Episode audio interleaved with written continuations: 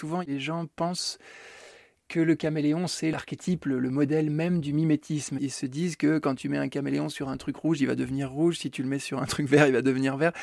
Bon, c'est pas tout à fait vrai. C'est à moitié une légende. C'est-à-dire que le caméléon est effectivement a une certaine capacité à s'adapter, à se fondre aux couleurs de son environnement. Mais la réalité, elle est aussi que ces variations de couleurs ne sont pas juste liées à l'environnement dans lequel il est, mais elles sont plutôt liées à son humeur.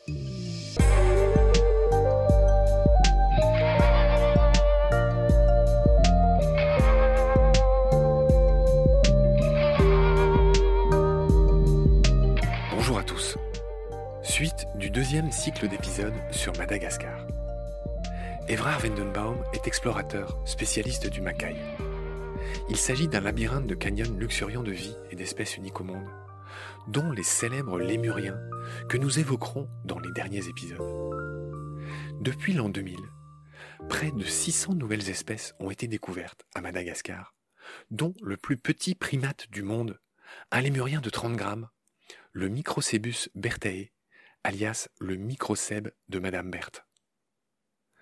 Dans cet épisode, le septième de notre saga dédiée à Madagascar, nous continuons à parler des reptiles. Et cette fois, les tortues sont à l'honneur, les crocodiles aussi, et les serpents minutes, dont le nom ne signifie pas qu'une morsure tue en quelques minutes, mais tout simplement qu'ils sont minuscules. Car minute, à l'origine en latin, veut dire petit. Expédition à Madagascar, chapitre 7. C'est parti. Salut Evrard. Salut Marc. J'ai envie d'enchaîner. Euh, alors, tu m'as parlé des caméléons euh, en disant que euh, à Madagascar, les caméléons sont craints et respectés. Ça fait partie de ces animaux qui sont un peu sacrés. J'avais. J'avais déjà mentionné ça à, propos de l'uranie, tu sais, quand on avait parlé des, papillons. c'est pareil, on dit d'esprit, de réincarnation, je ne sais pas, je ne suis pas spécialiste, mais ce sont des animaux voilà, qui sont craints et respectés. Craint aussi, peut-être moins respecté, le Menarana. Apparemment, c'est un des rares serpents très venimeux de cette île. Tu en as entendu parler? Non, enfin, c'est-à-dire que si, parce que quand je suis allé voir, je suis allé voir un petit peu la, tête de ce truc et j'ai pas euh, encore bien fait le lien avec une des espèces qu'on a dans le Macaï, mais qui me semble très ressemblante. Mais je vérifierai ça. Ouais. Apparemment, enfin, c'est notoirement le serpent le plus craint de cette île, le Menarana. Voilà, j'ai envie d'enchaîner sur quelque chose de joli, toujours pareil, de choupi. Euh, il y a une tortue à Madagascar qui s'appelle Astrochelys radiata. C'est une tortue célèbre, les amateurs la connaissent bien. C'est la tortue étoilée ou la tortue rayonnée. Elle est en voie d'extinction à Madagascar, mais elle est euh, très répandue dans le monde. À la Réunion voisine, on pense qu'il y a un foyer sur deux qui a une euh, tortue étoilée dans son jardin. Il y en a partout. Et l'autre anecdote que j'ai euh, découverte en préparant l'émission, c'est qu'elles peuvent vivre très longtemps. Il y a notamment une Astrochelys radiata, une tortue étoilée ou rayonnée, qui a été offerte par le navigateur Cook à la famille royale des Tonga, des îles, euh, qui a été offerte toute bébé et qui aurait vécu 188 ans. Pour une petite tortue, c'est pas mal. C'est pas les records. Je crois qu'il y a une tortue qui a vécu presque 300 ans une grosse tortue des Seychelles. Mais bon, bref. Et Astrochelys radiata, voilà, elle est très jolie. Elle a des, des scutelles c'est-à-dire des écailles euh, qui sont très euh, typiques. J'ose pas te poser la question que je te pose depuis tout à l'heure, mais est-ce qu'il y en a dans le Macaï des tortues? Et si oui, des tortues étoilées Il y a des tortues dans le Macaï, effectivement, qui sont elles aussi malheureusement euh, avec un statut d'extinction potentielle, en tout cas voilà, de, danger imminent. En ce qui concerne la tortue radiata, le hic, tout à l'heure on en parlait un petit peu, hein, c'est les collections là pour le coup. Hein. Tu citais à l'instant qu'ils étaient très présents dans les collections du monde entier et à La Réunion. Et effectivement, en milieu naturel, il y en a par contre beaucoup, beaucoup moins. Et c'est forcément lié. C'est-à-dire qu'il y a un trafic euh, malheureusement euh, qui ne cesse peut-être pas de s'amplifier, mais en tout cas qui ne cesse pas. Il y a encore peut-être deux, ans, il me semble qu'il y a eu euh, un arrivage de 200 tortues radiata qui a été stoppé à Orly ou à Roissy, je ne sais plus, à l'aéroport. Ils ont trouvé ça dans des valises et il y avait je ne sais pas combien de tortues qui étaient dans des états évidemment lamentables, la moitié était morte, enfin c'était juste complètement catastrophique. Et ça c'est, je dis pas que c'est tous les jours, mais il y a vraiment un gros trafic et pas seulement sur les tortues mais sur énormément d'espèces. C'est aussi le cas pour les hippocampes, c'est aussi le cas pour des caméléons. Bon voilà, on est encore une fois, pardon de faire le lien là-dessus, mais on est encore une fois dans un pays qui est qui pourrait être, si on prend en compte ces richesses naturelle et, souterraine, euh, un des plus riches de la planète, et qui est euh, en réalité l'un des plus pauvres. Je crois que c'est le quatrième ou cinquième pays le plus pauvre du monde, Madagascar. Et donc, bah, quand on est dans cette situation de précarité et de misère euh, la plus totale, on n'a pas tellement d'autre choix que de trouver des ressources là où il y en a. Et comme il y a des acheteurs, il y a forcément des vendeurs. Donc, si on arrivait à stopper ou à éduquer un petit peu les gens pour qu'ils arrêtent d'acheter des espèces qui viennent de l'autre bout de la planète, peut-être qu'on pourrait limiter un petit peu la casse. Mais pour l'instant, c'est pas c'est pas très bien parti pour elle. Tu fais bien de le rappeler. Pour clore euh, le chapitre sur les tortues, on trouve aussi à Madagascar les fameuses Pixis, Plenicoda par exemple. Enfin bref, les Pixis, ce sont des petites tortues qui peuvent vivre dans des terriers. Euh, elles sont aussi euh, très connues, très vendues, très, j'imagine, braconnées. Elles sont toutes mimi. Et puis, il y a aussi, euh, voilà, subrufa, j'ai noté son nom, j'ai bien aimé, Pelomedusa. Je parle d'une méduse qui s'appelle la tortue à cou caché. C'est une tortue qui a un très long cou et qui est tout euh, coudé, ou la tortue à cou coudé. Voilà, c'est ça la, la Pelomedusa. Je passe vite là-dessus. Je passe vite aussi sur les serpents dont on a beaucoup parlé avec, je l'ai déjà signalé, Olivier Marquis, qui est aussi un spécialiste de Madagascar. Et lui, c'est vraiment son rayon, c'est vraiment les reptiles et les amphibiens. Donc on a parlé de ces boas, les fameuses sanzinias. Je passe vite là-dessus, je renvoie les auditeurs à l'épisode avec Olivier. Mais il y en a un que je voulais mentionner avec toi. Euh, c'est ce qu'on appelle les serpents minutes. Est-ce que tu as entendu parler des serpents minutes? Et est-ce que tu sais d'où vient leur nom? Eh non. tu commences à me faire non de la tête. Je vais, te, je vais te laisser nous expliquer ça. Vas-y. Bon, très bien. Bon, alors c'est sans doute qu'il n'y en a pas dans le Macaï. Non. J'ai beaucoup aimé ça. Les serpents minutes, euh, ce sont des serpents qui sont tout petits, qui tiendraient dans une boîte d'allumettes, qui sont aveugles qui ont des écailles qui sont toutes semblables et qui appartiennent au groupe des typhlopidés. Et c'est donc des serpents souterrains qui sont donc euh, la plupart du temps invisibles. Ça m'étonne pas que tu n'en aies pas vu, euh, même s'il y en avait dans, le Macaï. Et on les appelle serpents minutes. C'est une des grosses erreurs un peu classiques. Les gens pensent que c'est parce qu'ils sont très venimeux et que tu meurs dans la minute si tu te fais mordre par un serpent minute. Et en fait, c'est pas du tout ça. C'est parce que, en fait, minute vient du latin minutus qui signifie minuscule, tout simplement. Donc les serpents minutes, ce sont de tout petits serpents qui appartiennent aux typhlopidés. Ils sont tellement petits, tellement discrets que j'avais envie de dire un mot sur eux et de passer les fameux boas que tout le monde connaît sous silence. Tu veux dire quelque chose? Alors ouais, s'ils sont euh, souterrains, comme tu le dis, ça veut dire très probablement qu'ils se trouvent dans une zone de Madagascar assez spécial dont les gens ont souvent vu des images mais n'ont pas pu y aller sans doute, c'est ce qu'on appelle les tsing. Je ne sais pas si tu en as déjà entendu parler. Bien sûr. C'est ces fameuses espèces de châteaux, de couteaux, de calcaire extrêmement effilés, extrêmement pointus comme ça, qui se répandent sur des, des kilomètres carrés, des kilomètres carrés. Et euh, en fait, c'est tout simplement un plateau calcaire qui a subi là aussi, comme je racontais tout à l'heure, le lessivage des pluies tropicales. Et ben, dans du calcaire, ça va donner non pas la perte d'un liant, parce qu'il n'y a, pas vraiment le même système que dans les grès, mais la dissolution de la roche elle-même. Et donc ça va la grignoter de l'intérieur. Et, euh, et, petit à petit, il va y avoir finalement plus de vide que de roche. Et ça va nous donner quelque chose où, où la roche, quand on tape dessus, ça fait ding ding ding, tu vois, ça fait un petit, un petit bruit de verre comme ça. Et en fait, à l'intérieur de ces formations rocheuses, il y a énormément de réseaux souterrains, de réseaux euh, d'eau. Et c'est souvent, j'imagine que c'est plutôt par là-bas qu'on trouve ces fameux serpents. Et juste pour euh, terminer, cette zone sédimentaire donc particulière, très calcaire, elle se répand, pour ceux qui sont intéressés par la géologie, elle s'étale sur toute la longueur de Madagascar, du sud au nord, et sur toute la frange ouest. Donc le Macaï se trouve un petit peu au milieu, mais au sud et au nord du Macaï, à chaque fois, il y a ces zones de tsing et de calcaire qu'on appelle karstique, c'est-à-dire grignotées euh, de manière très importante. Oui, le karst, euh, oui, j'ai déjà entendu parler. C'est ce qu'on trouve aussi euh, en Asie. Là, euh, Il me semble qu'au Vietnam, il y a des formations rocheuses célèbres. Dans toute l'Asie du Sud-Est, il y en a beaucoup. Des sortes de pain de sucre. D'accord. On va essayer de finir les reptiles, cher Evrard.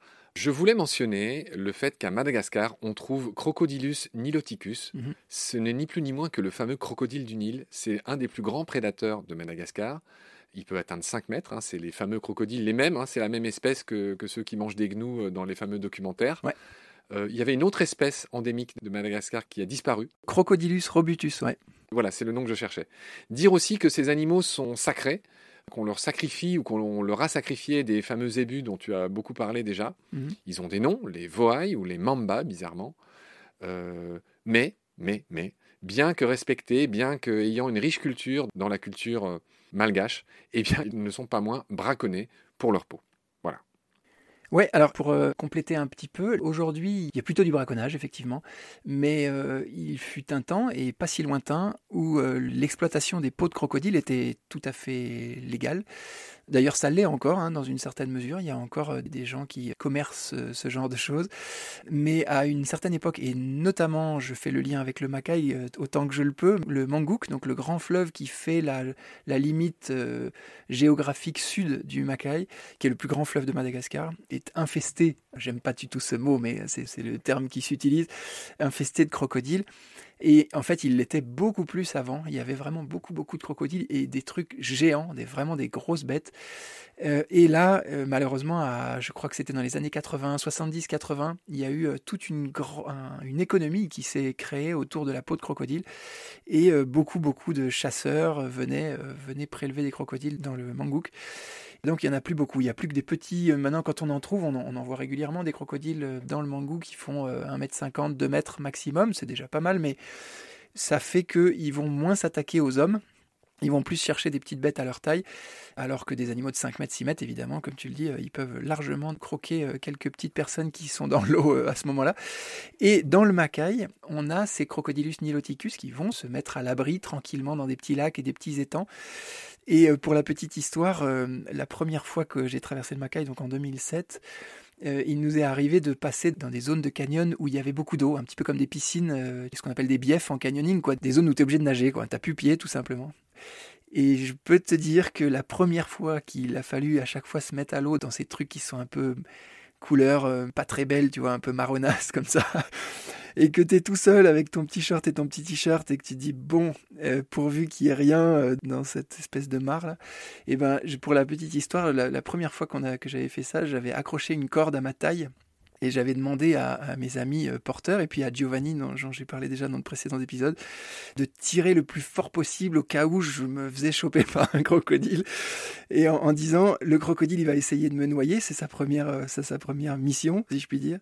Donc faites tout pour le, tracter, quoi. Le, même s'il m'arrache la jambe, j'en sais rien, mais je veux pas rester là, quoi. Et donc j'avais mis une corde autour de la taille et je m'étais jeté à l'eau, euh, la peur au ventre. Je m'en souviens comme si c'était hier. D'accord, voilà ce qu'on pouvait dire sur les crocodiles, euh, le crocodilus niloticus. Euh, voilà, je voulais, je voulais vraiment clore le, chapitre sur les reptiles. tu as évoqué tout à l'heure, alors on aurait pu parler des caméléons. Alors toujours pareil, je renvoie à l'épisode qu'on fera avec Olivier Marquis. Mhm. Euh, on a évoqué les Brookesia. En gros, les caméléons se divisent en deux. Il y a les grands et puis il y a les tout petits qui vivent pas dans les arbres, mais qui vivent par terre, dans les feuilles mortes, tu l'as dit, qui font quelques centimètres. C'est les plus petits du monde qu'on appelle les Brookesia. Il y en a plein à Madagascar, alors pas forcément dans le Macaï, tu l'as dit. Sinon, dans les gros, il y a Furcifère, tous les Furcifères, notamment Furcifère pardalis, qui est très très beau. C'est un des plus beaux caméléons de là-bas. Voilà, juste dire son nom. Alors sur les caméléons, si tu me permets une petite euh, précision aussi qui est assez, je crois, intéressante parce que souvent les, gens pensent que le caméléon, c'est l'archétype, le, modèle même du mimétisme. Ils se disent que quand tu mets un caméléon sur un truc rouge, il va devenir rouge. Si tu le mets sur un truc vert, il va devenir vert. Bon, c'est pas tout à fait vrai. C'est à moitié une légende.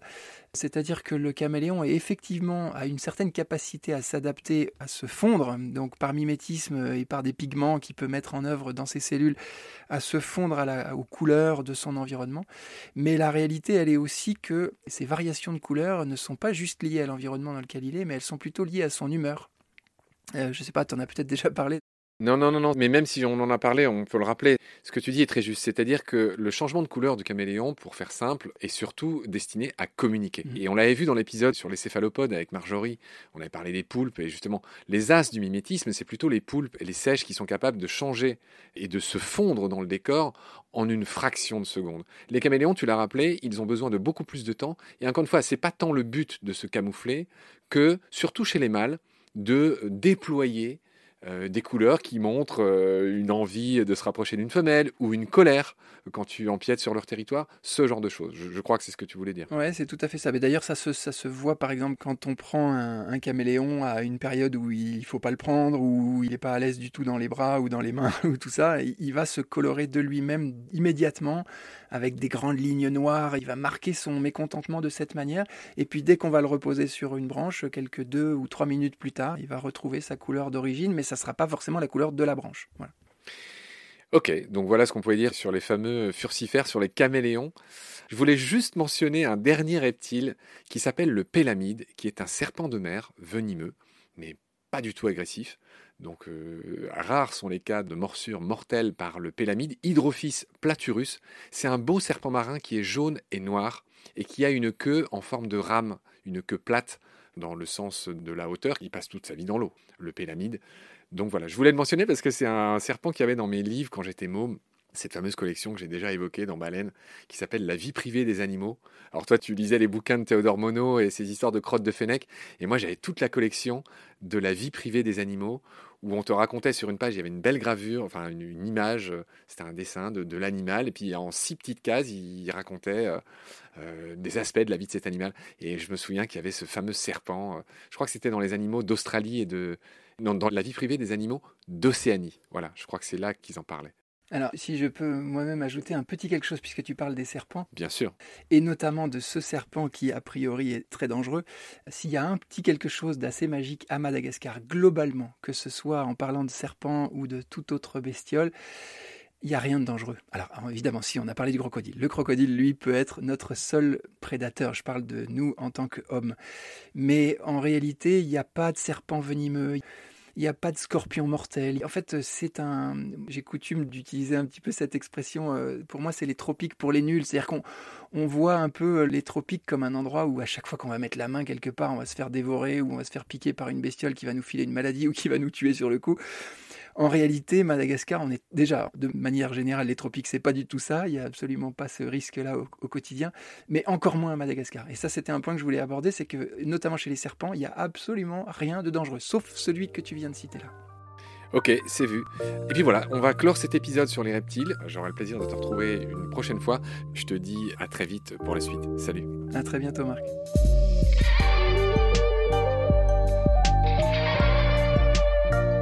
C'est la fin de cet épisode. Merci de l'avoir suivi. Pour continuer, nous avons besoin de votre soutien. Et vous pouvez nous aider simplement, en quelques clics et gratuitement. Il suffit par exemple d'utiliser le moteur de recherche solidaire Lilo. Ainsi, chacune de vos recherches sur Internet générera des gouttes qui seront reversées au projet de votre choix, comme Baleine sous gravillon par exemple. Vous pouvez par ailleurs vous abonner à nos podcasts comme d'habitude, partager les liens, devenir adhérent de l'association BSG ou encore faire un don sur Helloasso ou sur Tipeee. Grand merci par avance. Je remercie tous mes équipiers pour leur aide précieuse. Je vous retrouve bientôt pour de nouveaux épisodes. Et d'ici là, prenez soin de vous et de ce qu'il y a autour de vous. Merci. À bientôt.